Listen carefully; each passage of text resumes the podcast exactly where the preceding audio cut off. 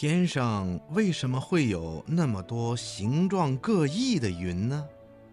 嗯，要回答这个问题啊，我们先得来说说云是怎么来的。听广播的小朋友，在我们生活的这个地球上啊，有大海，也有陆地，有高山，也有草原，有森林。也有小河和湖泊，地面上的小河啦、大江啦、湖泊啦、海洋啦，等等等等，凡是有水的地方，被太阳晒热了，就会有一部分水变成水蒸气升起来，跟周围的空气一起飘到天空上去了。水蒸气没有颜色，咱们看不见。在高高的天空上，那儿的温度特别的低，上升空气中的水蒸气遇冷就会变成小水滴。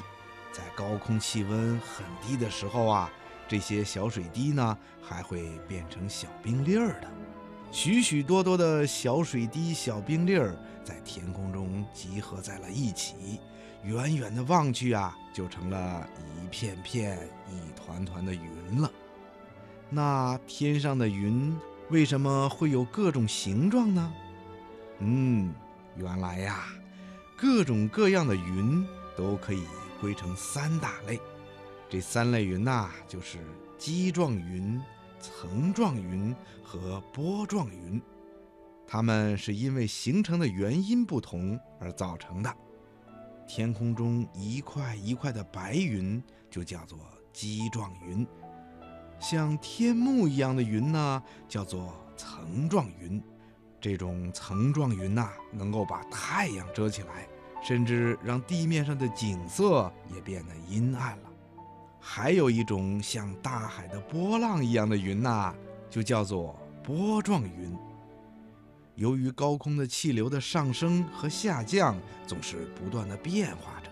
所以啊，天上的云也就会随着上升和下降的气流不停地变化着。听广播的小朋友，你听明白了吗？